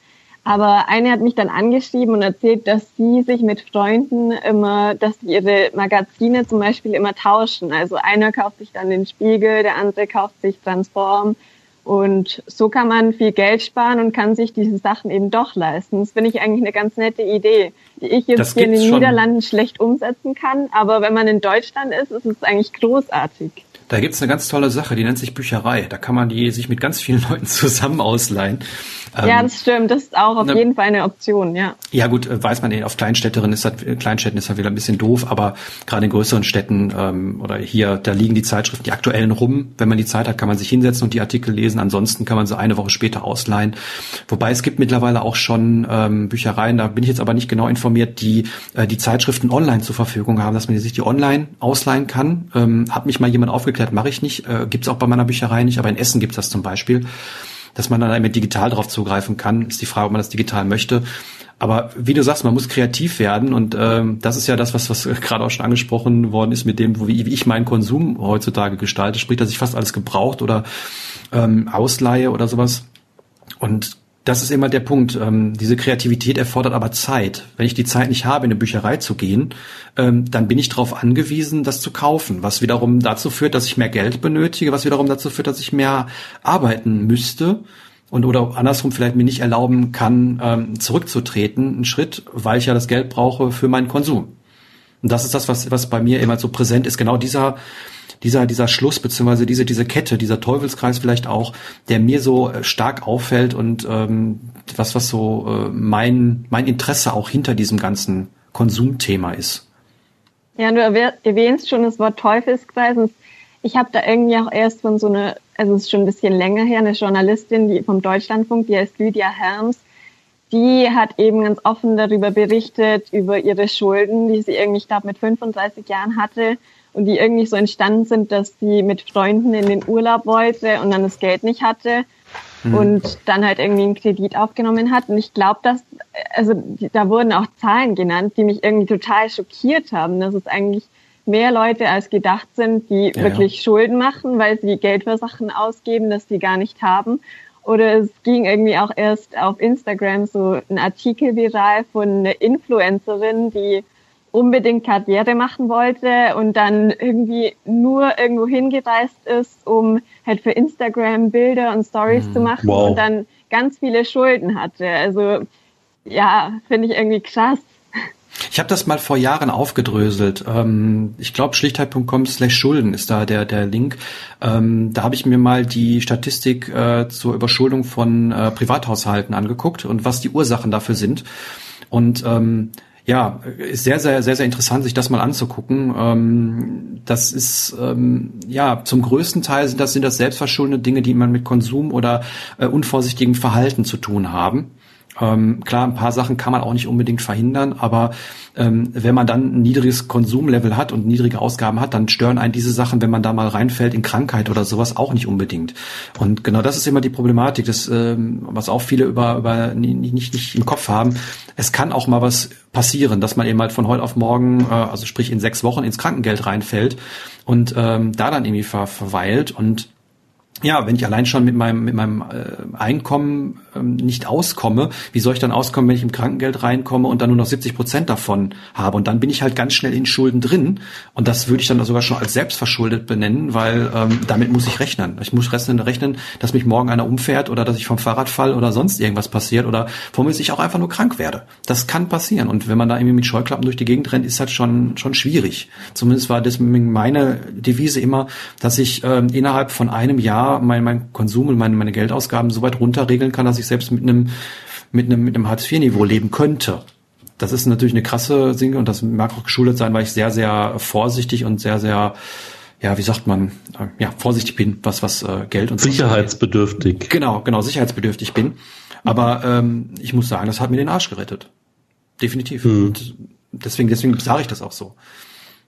Also ich, ich glaube halt einfach, also ich habe das jetzt gesehen, wir hatten da gestern Minimalismus-Stammtisch in Köln und da hat mir jemand noch das äh, eine amerikanische Seite empfohlen, Every Dollar. Da geht es um das geht es um Budgeting, also einfach mhm. sich Budgets für Sachen anlegen und die sagen halt auch so Schritt eins guck, dass du deine Schulden loswärst. Schritt zwei, hab irgendwie 1000 Dollar fest irgendwo liegen. Schritt drei, habe eine Reserve von sechs Monaten von deinem genau. jetzigen Einkommen. Ja, sehe ich So, und danach geht's erst los. Und ja. ähm, ich sag mal, ich glaube, das haben hier ganz viele nicht mehr. Also ganz, ganz viele arbeiten hier von, äh, ich sag mal, Lohn zu Lohn. Das ist auch, es gibt ja auch diese Feierkultur. Also es ist so extrem. Ich, hab, ich sehe das bei so vielen Leuten, die gehen halt arbeiten und am Wochenende blasen die halt, ich sag mal, mhm. 100, 150 Euro am Wochenende raus. Die gehen in die Disco, als wenn es keinen Morgen mehr geben würde. Da gibt's halt Cocktails, Shampoos, Flaschen, sonst was. Dann wird noch die After Hour sonntags mitgenommen und dann gibt's irgendwie sonntags, nachmittags um vier noch irgendwie Steak Steak irgendwo und montags sind sie wieder auf der Arbeit und äh, arbeiten auf ihr nächstes Wochenende hin. Ne? So. Mhm. Aber klar, wenn denen mal das Auto kaputt geht, wenn das Handy mal runterfällt in der Disco, dann haben die halt nicht die 300 bis 800 Euro für ihr neues Smartphone da liegen und dann ist der erste Konsumkredit äh, Kredit da und mhm. dann summiert sich das halt schnell auf, ich sag mal, fünfstellige Beträge innerhalb von ein paar Jahren. Ne? Ja, es, es wird ja auch nicht auf sowas hingespart, beziehungsweise es muss dann auch sofort da sein. Mir ist das nämlich auch passiert vor Jahren. Ähm, da habe ich gerade meine Ausbildung äh, in den letzten Zügen gehabt. Ich hatte mir ein Auto für die Ausbildung gekauft und es war pünktlich zum Ende der Ausbildung war es kaputt gegangen. Und ähm, ja, ich stand dann ohne Auto da und dann kamen dann die Leute, ja, du bist doch jetzt bald angestellt und dann kriegst du dort in Anführungszeichen große Geld, dann kannst du dir doch auch einen Wagen finanzieren. Und das habe ich genau nicht gemacht. Ich bin hingegangen und bin Bus gefahren und habe mir äh, mein Auto, was ich mir danach gekauft habe, mein Smart, habe ich mir vom Mund abgespart. Ich habe mir dann die billigen Brötchen gekauft, damit ich das Geld zusammensparen konnte. Hört sich blöd an, aber genau das, das genauso habe ich das gemacht und ich glaube, das ist auch was, was sehr, sehr wenige heutzutage nur noch machen. Und das kenne ich aus eigener Erfahrung. Wenn ich mir selber Geld leihe, hört sich ein bisschen blöd an, aber ich habe ein Spar, äh, Sparschwein sozusagen für meine Katze. Und wenn ich mal irgendwie äh, mir für Konsum Geld leihe, dann, dann leihe ich mir das bei meiner Katze. Und äh, das Geld zahle ich irgendwie schneller zurück und habe eine größere Motivation, das zurückzuzahlen, als ähm, wenn ich es in irgendeinem Budget habe, um das aufzusparen sozusagen für etwas, was in der Zukunft liegt. Deswegen kann ich es nachvollziehen, dass es einfacher ist, ähm, sich, einen, sich einen Kredit aufzunehmen und sofort zu konsumieren und hinterher nachts abzuzahlen. Aber ähm, das Problem ist halt, dass ich teilweise noch abzahle und dann schon der nächste Wunsch wieder da ist. Und dann wird es schwierig. Mhm. Du wirst, also ich habe da mal was gehört in so einem Coaching, das heißt, du wirst nicht reich dadurch, dass du mehr Geld verdienst, sondern du wirst reich dadurch, dass du weniger Geld ausgibst. Mhm. Ja, würde ich genauso. Na, das heißt so, ähm, wenn du sagst irgendwie, du legst 10% oder 20 oder 40 von dem weg, was du verdienst, dann kannst du das ja dein ganzes Leben machen. Ne? Und das ist halt egal, ob du gerade 1000 Euro verdienst oder ob du gerade 10.000 Euro verdienst. Ähm, wenn du nicht anfängst zu sparen oder was für irgendwann mal wegzulegen, dann wirst du halt nie irgendwo hinkommen. Ne? Ja, ich spiele jetzt auch mal kurz den, den bösen Influencer, nämlich genau äh, darum geht's ja in dem Buch, was ich da vor kurzem rausgehabt, das das Geld oder Leben. Ähm, ist aktuell nur auf Amazon, aber das ist ein großer Teil eben halt äh, von diesem Buch, wie ich das eben halt aufgebaut habe und wie ich damit eben halt umgehe. Und ähm, ja, das ist, ähm, habe ich lange für gebraucht. Das ging nicht irgendwie von Anfang an, ähm, sondern da habe ich schon Ewigkeiten ran rum experimentiert und ich habe äh, selbst wo ich das jetzt fertig hatte und dann wieder veröffentlicht habe, habe ich sofort irgendwie paar Tage später eine neue Idee gehabt, wie ich noch, wie ich das noch weiter verbessern kann. Und ähm, ja, das, das wird dann auch irgendwann einfließen, aber das ist eben halt was, man sollte sich Gedanken drüber machen, äh, wie man damit umgeht und nicht irgendwie vom, von der Hand in den Mund leben und nur irgendwie auf die neueste Bestätigung durch Konsum oder sowas hoffen oder das neueste Endorphin hoch, sondern ja, da ein bisschen aufpassen. Ja. Ja. Wir hatten noch einen Punkt, da sollte man vielleicht mal überhaupt mal Konsum definieren, weil ähm, Konsum ist ja nicht unbedingt nur Geld ausgeben. Ähm, zumindest in, in meiner Definition. Konsum würde ich ja behaupten, kann auch ähm, sowas sein wie Social Media oder sowas, was ja eigentlich kein Geld kostet, sondern eher Aufmerksamkeit kostet. Wo also wir auch wieder bei der Zeit wären. Genau, genau. ja. Ja, ich weiß nicht, äh, wie, wie würdest du das definieren? Ähm, weil du nutzt ja Social Media sehr, sehr gerne, weiß ich, Anna. Und ähm, ich bin eher nur der Sender. Michael ist komplett ganz raus. Ähm, ja. Wobei ich trotzdem immer noch auf deiner Seite bin, Anna, was, was den Konsum da oder den, den, den Social Media Konsum angeht, weil wir da eigentlich ziemlich gleich sind. Ähm, bei uns ist nur die, ich sag mal, die Bubble anders. Aber vielleicht äh, erzählst mal so ein bisschen darüber. Ja, man muss ja auch sagen, dass es einfach auch darauf ankommt, in welcher Branche man arbeitet. Also ich will später mal im Journalismus arbeiten und schreibe auch schon journalistische Texte. Und da ist es halt einfach super wichtig, dass man sich seine eigene Community aufbaut, mhm.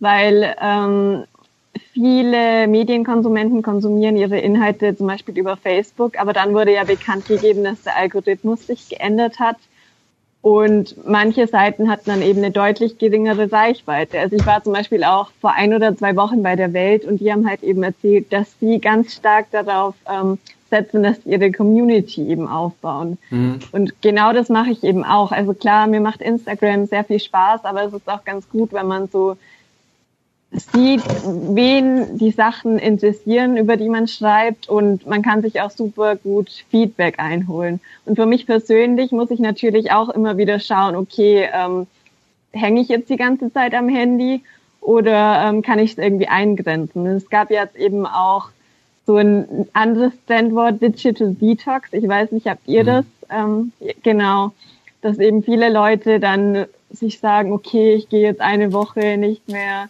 in meine Social Media Kanäle, aber das löst das Problem ja eigentlich nicht, mhm. weil ja, man ist ja trotzdem irgendwie 24 Stunden erreichbar, immer online, immer präsent ja, da haben wir ja ähm, sowohl in der Social Media Folge als auch in der Smartphone Folge, glaube ich, sehr, sehr intensiv drüber gesprochen, über diese ganze Problematik.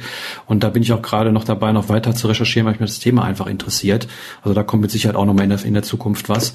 Aber du, du hast das richtig angesprochen, ähm, der, der Algorithmus, der dahinter steckt. Und da, da fängt für mich das Problem an. Wenn ich einen Algorithmus habe, der für mich auswählt, was ich sehe und was ich nicht sehe, ist es für mich eigentlich äh, nicht konsumierbar. Ähm, das ist gerade auf Instagram fällt mir das auf, wenn ich irgendwie zu vielen Leuten folge, also sprich, ich sag mal über 30 Leuten, dann ähm, kann ich nicht mehr alles sehen, was die Leute posten. Und dann fängt Instagram an, danach auszuwählen, wie ich eben halt mir die Sachen angucke. Also je, je länger ich mir ein Bild angucke, desto häufiger sehe ich eben halt, dass äh, die anderen Bilder von, von diesem äh, äh, Medienschaffenden da oder, oder Instagrammer.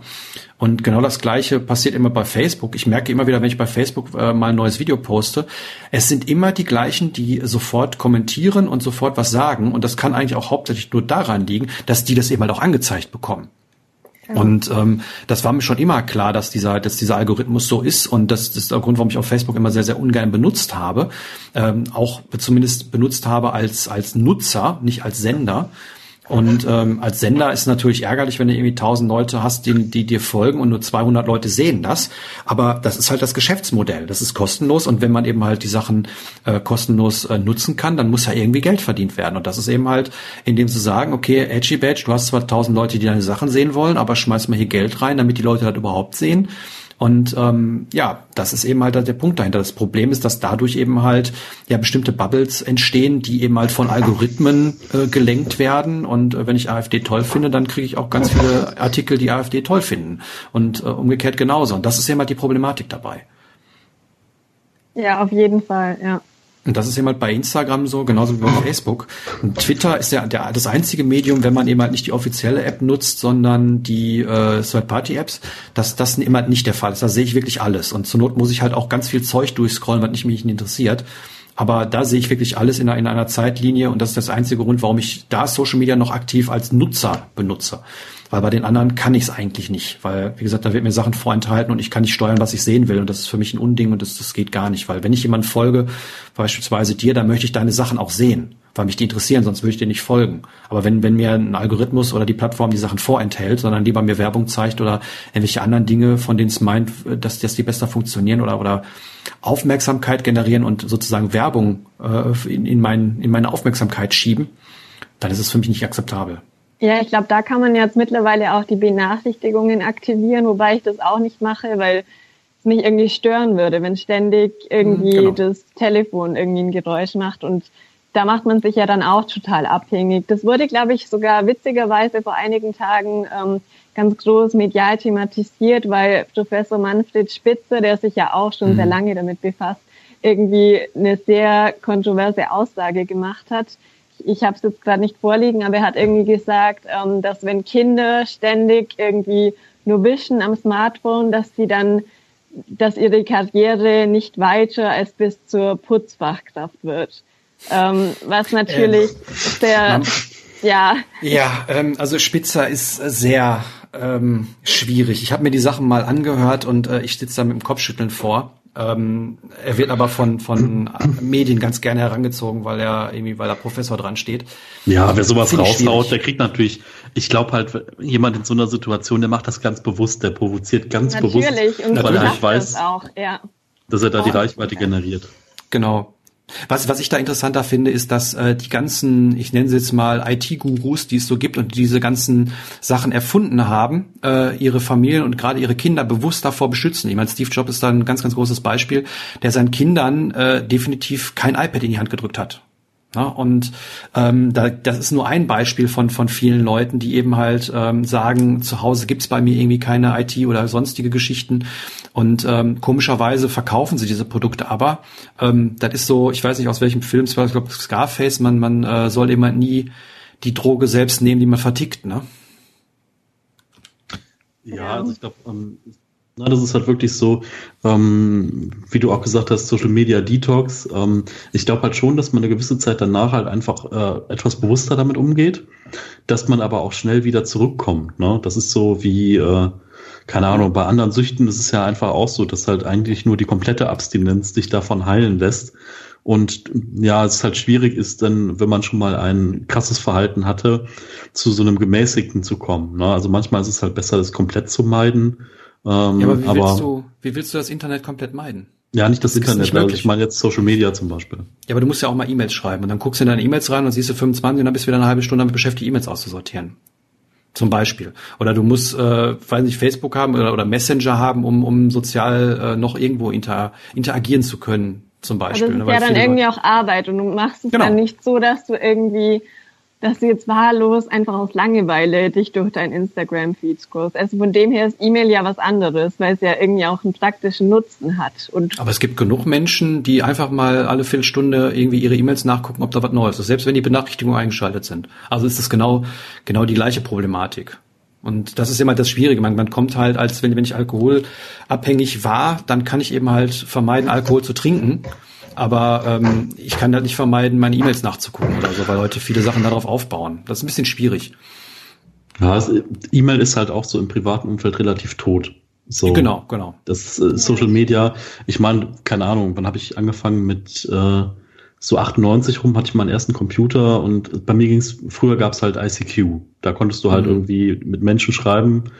Ähm, es hat immer furchtbare Geräusche gemacht und so, aber dann bist du halt in Communities gegangen und dann hast du dich erst in Foren rumgetrieben und dann gab's die ersten Communities und irgendwann ging das halt mit sozialen Netzwerken los. Also ne, bei uns damals irgendwie SchülerVZ, StudiVZ und dann gab's dieses Facebook. Ähm, und also es ist auch relativ krass, weil wie wir angefangen haben mit Facebook, da waren halt die ganzen Jüngeren noch nicht bei, also, ne, also heute sind ja irgendwie äh, von 8 bis 12 oder von 8 bis 14, die sind ja auch alle bei Facebook. Ne? Das war halt in der mehr. Anfangszeit halt nicht die mehr sind so. jetzt Ne? bei Snapchat, die sind nicht Die mehr sind- bei Facebook. Richtig. Ich habe ja gehört, dass Ah, ja. Facebook tot sein soll, obwohl ich es eigentlich immer noch ganz gern nutze. Okay, also Google Plus ist auf jeden Fall tot. Das äh, können Ja, wir, glaube ich, stimmt. alle unterschreiben. Äh, Das war noch nie am Leben. ja, richtig, genau. ähm, ja, ja, genau, stimmt. Ja, Snapchat, ja. Ja, aber worauf Bist du da auch ja- aktiv? Also, Snapchat? Nee, nur auf Instagram Stories. Ich finde irgendjemand, und es gab ja jetzt auch diese neue App Vero, die irgendwie über Nacht auf einmal da war und jetzt hört Mhm. man irgendwie auch nichts mehr, weil es dann irgendwie auch die Chick gab am Gründer. Also total komisch. Ich habe mich da auch nicht angemeldet. Verrückt, ja. Kennt ihr jemanden, der sich dort angemeldet hat? Nee, also ich weiß noch, wie Medium damals total gehypt worden ist und äh, also auch so alternative Microblogging-Plattformen, äh, so, aber irgendwie, nee, also ich kenne so ein paar Leute, die auf Snapchat noch aktiv sind, aber ich habe mir das einmal installiert, habe das drei Tage genutzt und habe es dann wieder runtergeworfen, weil boah, es hatte für mich halt so keinen Mehrwert. Ne? Das ist so, und ich meine, es war dann auch relativ tot, wie irgendwie Instagram Stories gebracht hat, ähm, was sie auch extrem ja promotet haben. Ähm, ja, Ja, ich meine, man, man muss schon sagen, diese ganzen Technologien, die haben ja irgendwo auch Vorteile. Das Problem finde ich nur, dass dahinter eben halt ganz, ganz viele äh, Menschen, Psychologen, Soziologen etc. sitzen, die das, deren einzige Aufgabe es ist, äh, meine Zeit da noch mehr rein zu versenken. Also die mich dazu bringen wollen, dass ich da noch mehr Zeit rein versenke, um in meinem, meiner Aufmerksamkeitsspanne Werbung rein zu platzieren. Und das ist eben halt auch der Bezug zum Konsum, würde ich sagen ähm, dass man da eben halt genauso wie mit Geld eben halt auch mit seiner Zeit eben halt haushalten muss und Sachen widerstehen muss. Und das wird einem extrem schwierig gemacht. Und das, äh, das merkst du ja, Michael, wenn du da einmal drin bist, ähm, oder dass da beziehungsweise nicht mehr drin bist, ähm, dass teilweise so, so Ersatzbefriedigungen kommen, wie dass du dann irgendwelche, die Bilder, die ihr vorher auf, auf, auf Instagram gepostet hast, die, die tauchen dann bei mir auf einmal bei WhatsApp auf dass da irgendwie so Sachen so, so ähm, in einem drin sind, genauso wie ich gestern in, in Haltern am See spazieren gegangen bin und dachte, oh, das ist aber ein schönes Bild. Ich war kurz genau, ich habe den die, die, die Hand schon der Hose gehabt, um eben halt das Smartphone rauszuholen. Ich habe sein lassen. Und zwar, weil ich mich mittlerweile dafür schäme, in der Öffentlichkeit mein Handy in der Hand zu haben. Ich bin da an, an, an dieser Promenade langgelaufen, direkt am Wasser, und da waren irgendwie drei, vier Bänke hintereinander. Und egal an welcher Bank ich vorbeigegangen bin, wo Menschen saßen, die haben nicht auf den See geguckt, die haben nicht auf die Landschaft geguckt, die haben sich nicht mit ihren Kindern unterhalten oder geguckt, wie ihre Kinder spielen oder mit ihrer Frau irgendwas gemacht. Die haben alle auf ein Smartphone geschaut. Und da, für dieses Verhalten schäme ich mich so. Ich möchte nicht so in der Öffentlichkeit gesehen werden, dass ich jetzt mittlerweile schon überlege, äh, mir wieder irgendwie so einen Knochen zu kaufen, was das nicht hat. Wirklich, äh, ganz schlimm. Super, ich habe gerade eine Business-Idee. Wir machen einfach Fair Fashion T-Shirts und schreiben da drauf irgendwie Social Media Opfer oder Influencer, ah, du hast auch die Grippe ähm, und verkaufen die dann. Schon, gibt's aber, bestimmt ja. schon, so, aber das ist halt so, wie du dann wieder aus der Anti-Haltung ein Business machen kannst. Ähm, wir können, wir können so einen Tumblr-Blog aufmachen. So, den gab's ja mal hier. Äh, Kim Jong Un is looking at things, ne? Also wo, wo, wo Bilder von Kim Jong Un drauf sind, die eben, wo, wo er immer Sachen anguckt. Und sowas können wir ja mal machen mit Menschen, die auf Smartphones gucken. Das Problem wäre, wir würden den ganzen Tag nur posten. Hm. Ja, ich wollte das eigentlich mal machen mit auf Anzeigentafeln. Ich finde das so im Bahnhof immer so lustig, wenn Leute dann so vor so Tafeln stehen und den Kopf in den Nacken heben. Aber ja, das klar. ist auch perfide, wenn, wenn diese in, in diesen U-Bahnen, wo die Leute nichts zu tun haben und damit sie ja nicht auf ihr Smartphone schauen, machen sie so übergroße Videoleinwände, wo die ganze Zeit irgendwas flimmert. Da werden dann irgendwie äh, 27 äh, Prozent der Zeit irgendwelche sinn, sinnvollen Sachen eingeblendet, wie mal eine Nachricht. Ansonsten wird nur Werbung eingeblendet und die Leute starren da wie Zombies drauf. Das ist so schlimm. Ich drehe mich meistens dann schon um und gucke in die andere Richtung, wenn ich mal wirklich in so einer U-Bahn stehe, weil ich einfach nicht, nicht, ich habe ein ganz großes Problem mit so Lemming-Verhalten und ähm, ja. Ja gut, aber wenn man in der vollen U-Bahn ist, wo soll man dann auch hinschauen? Nein, nein, nicht in der vollen U-Bahn, auf dem Bahnsteig. Ach okay, ja, ja, oh. da schon. Ja. Ne? Also ähm, die gucken alle dahin und ich meine, ich, ich ertappe mich ja selber, wie ich dann da auch hingucken muss, weil es eben halt sich bewegt. Das ist voll gut, ja. da ist immer das Wetter drauf, da ist immer ein lustiger Cartoon, da ist noch das Stern, äh, das Horoskop des Tages drauf. Also ja, und, und wenn ich wenn ich draußen rumrehe, sehe ich das Wetter live und ich kann mir ganz viele doofe Menschen angucken und über die lachen. Da brauche ich keine Witze auf einer Tafel. Och, Daniel. Ja, ich bin wieder der Buhmann, ich weiß. ja, das ist auch einfach was, was man für sich selber bewusst eigentlich ähm, erkennen muss. Also dass man diese Mechanismen erstmal erkennt und sich dann überlegt, okay, wie gestalte ich meinen Konsum? Weil was mir eben auch auffällt, wenn man irgendwie mit Leuten unterwegs ist, dass es wirklich schade ist, wenn die Leute dann ständig nur ähm, im Restaurant im Handy sind. Und das mhm. ist zum Beispiel was, was ich für mich entschieden habe, dass ich irgendwie da mein Handy wirklich in der Tasche lasse und das spannende Sache gar nicht anfasse. Ja. Spannende Sache, Michael. Ich, du hast das letztes, glaube ich, mal irgendwann gemacht. Ähm, wenn es, es gab eine, eine, eine Untersuchung von Psychologen, die haben zwei Menschen, die sich nicht kannten, in einen Raum gesetzt. In der Mitte stand ein Tisch. Und dann haben die gesagt, die sollen sich miteinander unterhalten. Und als Thema haben sie gesagt, so, was denen so Nettes äh, passiert ist in den letzten Monat zum Beispiel. Können sie darüber reden. Und ähm, es, die, die, die ganze Versuchsordnung, äh, Versuchsanordnung hatte nur einen kleinen Unterschied in zwei verschiedenen Versionen. In einer Version lag ein Smartphone auf dem Tisch und in der anderen Form lag ein Notizbuch auf dem Tisch. Ja, wie cool. Weißt du, weißt, weißt du, wie es ausgeht? Äh, nein, aber ich habe eine Idee. Erzähl Richtig. mal. Die Menschen kamen sich wesentlich, ähm, also die kamen sich nicht wirklich nahe, haben weniger Vertrauen und ähm, Sympathie füreinander empfunden, ähm, wenn das Smartphone auf dem Tisch lag. Also da merkt man schon, dass selbst wenn man das nicht in der Hand hat, sondern nur auf dem mhm. Tisch liegt, das merke ich auch immer wieder selber, dass das schon, schon eine Wertschätzung des Gegenübers ist und weil, äh, dass das schon eine Auswirkung hat. Und weil, das fand ich sehr, sehr spannend. Weil das, was du aussagst, ist, jemand anders, der nicht in diesem Raum ist, ist gerade genauso wichtig wie du. Und deswegen liegt mein Smartphone hier, damit ich den nicht verpasse. Und das ist richtig scheiße. Richtig. Und selbst wenn es nicht irgendeine andere Person ist, sondern irgendwie das Wetter. Ja. Das, das ist so, so perfide und deswegen ähm, habe ich mir schon vor Ewigkeiten abgewöhnt, das nicht zu machen. Und ich weiß auch, ähm, ich habe so eine, so eine lustige Regel, man kann das Sachen bei mir dreimal machen, das erste Mal, das letzte Mal und nie wieder. Und äh, wenn ich zum Beispiel irgendwie ein Date oder sonst was hätte und äh, mein Gegenüber wird das Handy rausholen, dann würde ich den darauf aufmerksam machen und beim dritten Mal würde ich gehen. Da hätte ich gar kein Problem mit. Weil ähm, an, anders lernen die Menschen das auch nicht. Und da komme ich wieder zurück zu dem, was du gerade gesagt hast, Anna, weil ähm, du sprichst den Leuten die Kompetenz zu, dass die eben halt das reflektieren können, dieses Verhalten. Und ähm, das können wir eben halt drei oder auch wahrscheinlich auch der Größteil der Leute, die das hier dann anhören, die auch so, so weit jetzt ähm, diese, dieser Unterhaltung gefolgt sind, die können das wahrscheinlich. Aber wenn du, äh, ich sag mal, ähm, Kleinkind, was schon mit dem Telefon durch die Gegend rennt, oder von mir ist auch einem Jugendlichen von 16 Jahren, ähm, doch mal bitte sagst, er soll sein Konsumverhalten, äh, was, was Smartphone oder auch von mir das Geld angeht, reflektieren, ähm, warum sollte er das tun? Und warum sollte er sich dann selbst kasteien und, und bestimmte Sachen immer nicht mehr tun, weil er meint, dass das für ihn besser ist? Diese ganzen ähm, Verhalten, also diese ganzen äh, Sachen, diese ganzen neuen Technologien sind ja so gebaut, dass die schnellen, kurzfristige Belohnung versprechen. Das Instagram-Bild, was toll geklickt wird, oder die, die Instagram-Story, die lustig ist, oder die ich gerne gucke, oder die mir eine Information verschafft die aber im, im langen, ähm, auf lange Betrachtung nervig oder, oder, oder sogar negative Folgen haben. Siehe Michael, der hat jetzt auf einmal viel, viel mehr Zeit, seit er sich davon losgerissen hat.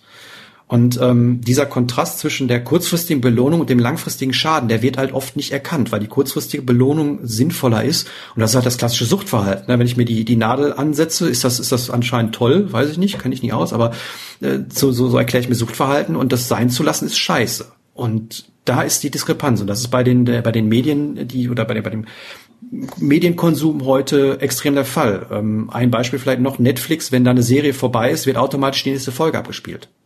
Das ist genauso ein Trigger, der dann kommt und Genau, ja. an dieser Stelle Disclaimer, die zweite Staffel von Jessica Jones ist draußen. Nein, die dritte Staffel von Love. Was ist das? Siehst du? Ich gucke halt Sachen, nicht. die nicht, nicht viele Leute gucken. Ich habe aktuell nicht mal mehr Netflix, also ich kann gar nicht mitreden. Was? Wie guckst du denn Videos? Ich schaue mir zum Beispiel in der ARD-Mediathek Sachen an oder auf YouTube. Gut, gut. Gibt es da keine Geosperre, weil du ja nicht in Deutschland sitzt? Gerade? Manchmal, ja. Zum Beispiel, es gibt ja so eine neue, ganz aufwendige Doku, der Doku-Reihe Der blaue Planet und das kann ich leider nicht anschauen. Ach, es gibt auch genug FDP-Geschichten womit du es machen kannst. Es gibt genug genau. FTP-Server, die umsonst sind. Klickst wenn, wenn, das wenn, das Mikrofon aus ist, erklärt der Daniel dir mal, genau. Ein Programm installieren, Knopf drücken, fertig. Aber gut. Ja, nee, also ähm, wie gesagt, ich, ich denke halt, dass viele Leute diese diese diese äh, dieses Reflektieren von ihrem Konsumverhalten, äh, wenn sie es können, als sehr sehr ähm, ich sag mal schmerzvoll empfinden Ne, wenn ich wenn ich Sachen sein lassen soll oder Sachen anders machen soll, ist es halt erstmal schmerzhaft äh, in, im Sinne von äh, schwierig beziehungsweise im Sinne von aufwendig oder ähm, ich muss halt Aufmerksamkeit drauf versenken, äh, andere Sachen zu machen. Ne, weiß jeder, der schon mal irgendwie ein Verhalten ändern wollte, dass das nicht gerade einfach ist. Und da dann eben halt dran zu bleiben, das ist, glaube ich, schwierig und ähm, das gilt für für Geldkonsum oder oder oder wirtschaftlichen Konsum genauso wie für diesen mhm Zeitkonsum, würde ich mal behaupten. Ich glaube, ähm, ganz wichtig ist ja auch, ich sag mal, wir drei sind ja alle äh, Neudeutsch Content Creator und äh, man mhm. muss ja immer aufpassen, dass man nicht nur für seine Bubble schreibt, also nicht nur für die Leute, die jetzt schon konsumkritisch sind und die einfach nur feiern, was man schreibt und sagen, ja toll, genauso mache ich das auch super, sondern dass man immer noch so äh, etwas hat, dass man praktisch Leuten, die auf der Kippe stehen und sagen, na ja, also irgendwie das, was ich gerade mache, ist jetzt nicht ganz so cool. Ich weiß das auch. Äh, wie könnte ich das denn anders machen? Dass man die halt auch mit ins Boot holt, ne? Weil mhm. äh, sonst hat man halt das Problem, dass man in so einer konsumkritischen Community vielleicht unterwegs ist, aber man ist nicht der kritischste und wird dann von den Hardcore-Kritikern angefeindet, so nach dem Motto, das, was du da schreibst, ist alles nicht weit genug. Ähm, das ist aber vielleicht auch schon zu viel für denjenigen, der gerade auf der Kippe steht. Ne? Und also ich finde halt immer, es geht ja also weiß ich nicht, so mein Ansatz ist irgendwie, ich schreibe was, was in meinem Leben so passiert und wie ich mich damit fühle und ähm, weise auch auf ein paar Dinge hin. Ähm, und wenn das andere Leute interessant finden, können die ja schauen, ob da was für die dabei ist. Also das finde ich irgendwie so vom Bloggen her ein Ansatz, äh, ohne jetzt extrem viel Kritik da zu üben. Ähm, Genau, vielleicht verknüpfen wir das mit einem kleinen Werbeblock. Ähm, wo findet man dich denn so im Internet und wo sollte man, könnte man dir folgen und was findet man da so bei dir, wenn man dir folgt? Auf Instagram und Twitter und Facebook und auf meinem Blog. Und ja, was findet man da so? Also auch einfach viele journalistische Inhalte, meine eigenen, aber auch ähm, Sachen, die ich einfach gut finde, konsumkritische. Ja. Also ich muss sagen, ähm, deswegen bist du mir aufgefallen äh, auf, auf der Instagram Stories. Ähm, ich, ich hoffe mal, postest du die auch auf, auf Twitter? Mal so als, nee. als Ja, stand diese genau das ist der einzige Grund, warum ich Instagram wahrscheinlich noch nicht irgendwie äh, weg abgeschafft habe, weil genau das das einzigste ist, wo ich noch irgendwie schöne Sachen rausziehe, weil ansonsten bin ich da eher auf Twitter und ähm, aber was was ich eben halt äh, ähm, sehr sehr gut finde, dass da eben halt äh, viele Themen angesprochen werden von dir, auch manche Sachen, die mich jetzt so nicht interessieren, aber du hast halt ziemlich breit gefächertes ähm, Angebot, sage ich jetzt mal und ähm, ja, dass das äh, auch immer mal wieder neue Sachen ähm, nach oben spült sozusagen. Das ist auch der Grund, warum ich Twitter so toll finde, dass man da dann eben halt die Links, die ich dann bei dir mal anfragen muss, weil du so ein schönes Bild gepostet hast oder so einen Textausschnitt gepostet hast und dann den Link leider nicht reinschreiben kannst, weil das darf man ja bei Instagram nicht. Ab 10.000 ähm, Followern kann man die Links verlinken, aber erst so, ab 10.000. Ihr habt's gehört, wir sind ein paar tausend Hörer, also alle jetzt erstmal da, äh, sag nochmal, wie, wie man genau. dich auf Instagram findet, wie heißt du? Ähm, unangepasst Blog. Genau, also alle da jetzt klicken, damit sie endlich mal die Links da reinmachen kann, damit genau. dann jemand schnell draufklicken kann und nicht ständig nerven muss, wie heißt denn der Link? Link kommt in die Show Notes. Oder du musst halt alle zehn Minuten in deiner Bio den Link ändern. Ja, ja und genau, genau das ist eben halt, weswegen ich dann lieber, lieber Twitter äh, nutze und da dann eben halt die entsprechenden, äh, den entsprechenden Leuten folge, die ich dann auch äh, lesen möchte, zumal ich da ja auch alles angezeigt bekomme, wie, wie schon, schon gesagt. Aber auf Twitter bist du auch unangepasst Blog, weil da folge ich dir noch nicht. Ähm, nee, da bin ich unter meinem Namen. Ich glaube Anna Babutev oder so. Das ja, kannst du ja gleich nochmal Bescheid ja, sagen, dann genau, packen wir das in die Shownotes rein. Ja. Und den Blog unangepasst, oder un, minus, un, nee, wie, wie, wie, ich ja, nur auf den anderen gekommen. minus angepasst.com, weil genau. unangepasst, das war schon belegt, die Domain. Leider. Genau, das habe ich nämlich auch mal falsch gemacht. Ich denke mir, wo bin ich denn jetzt hier gelandet? das sind auch sehr, sehr schöne Texte, muss ich sagen. Ja. Ja, dann würde ich sagen, sind wir auch am Ende äh, irgendwo angelangt, oder? Gibt es noch was, was du, was dir auf, den, auf der Seele brennt, was du jetzt irgendwie zu dem ganzen Thema noch irgendwie mal der Welt und uns sagen möchtest? Ja, ich habe witzigerweise zu, de, zu dem Thema Mediensucht heute, irgendwie wurde mir in Facebook ein Artikel reingespült, ähm, dass eben ähm, dass eben manche Geräte genauso konzipiert sind, dass sie süchtig machen. Und ich finde, und ich glaube, dass das für die Zukunft einfach auch eine ganz wichtige Frage sein wird. Also gerade für junge Menschen, wie kann man dem entgegensteuern, dass die zu Zombies werden? Mhm. Und ja, das da habe ich, da habe ich nämlich ein Buch die Tage gefunden. Das erwähne ich jetzt absichtlich nicht, weil ich genau. nicht, äh, eine Aussage darüber machen möchte, ob es gut ist oder nicht, weil ich weiß dann, dass viele Leute hinrennen und das kaufen. Da habe ich nämlich gestern äh, erst mit angefangen. Ich habe es auch selber gekauft und es war sehr sehr teuer.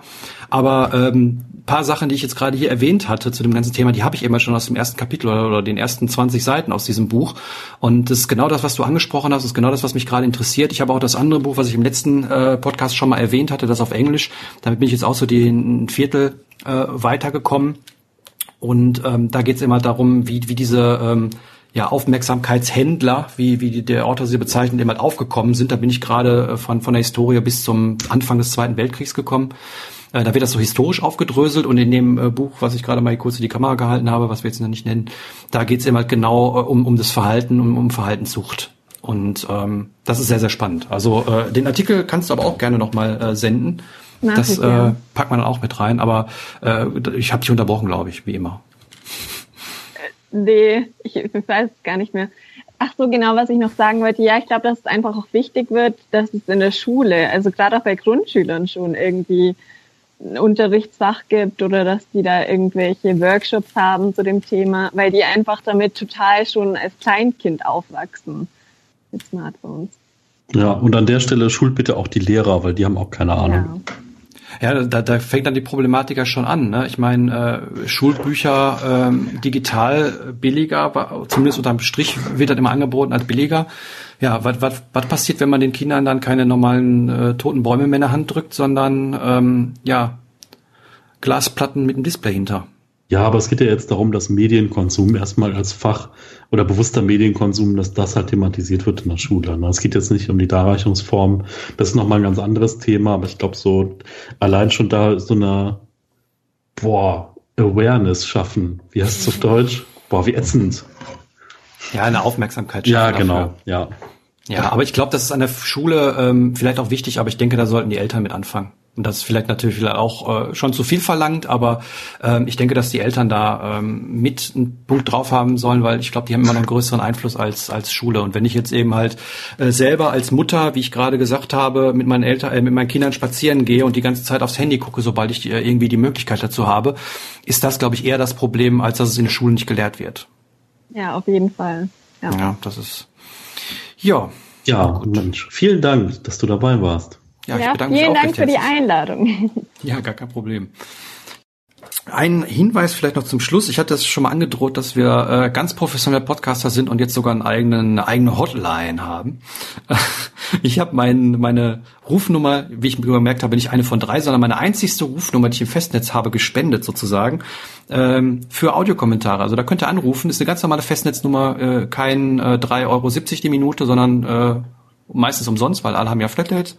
Und äh, ja, da kann man anrufen, da hört man mich und dann äh, wird man gebeten, einen Audiokommentar zu hinterlassen. Das könnt ihr gerne tun. Ich sage jetzt einfach mal die Nummer. Das ist äh, ja für Gelsenkirchen 0209 und dann die 3192 127. Ruf ich wiederhole jetzt nicht nochmal, äh, die steht in den Show Notes. Ruf mich an und äh, sprech mir was drauf und äh, ja, dann gucken wir mal, ob das, ob das was bringt, ob das äh, oder ob wir nur nur böse Anrufe bekommen von von äh, Konsumkritikgegnern. Aber es geht ganz ohne Social Media, also das ist doch auch mal eine tolle Option. Richtig, richtig, richtig, genau. Man muss nicht irgendwelche anderen Sachen machen, äh, anderen, anderen lustigen Sachen und äh, kann das einfach äh, ganz normal mit einem ganz normalen Telefon machen und ähm, ja, für selbst die Menschen, die nur ein Telefon haben und kein Social Media nutzen. Ja, uh. Ja. Dann, äh, also ruf mich an. ruf mich an. So. Tschüss. Tschüss. Tschüss.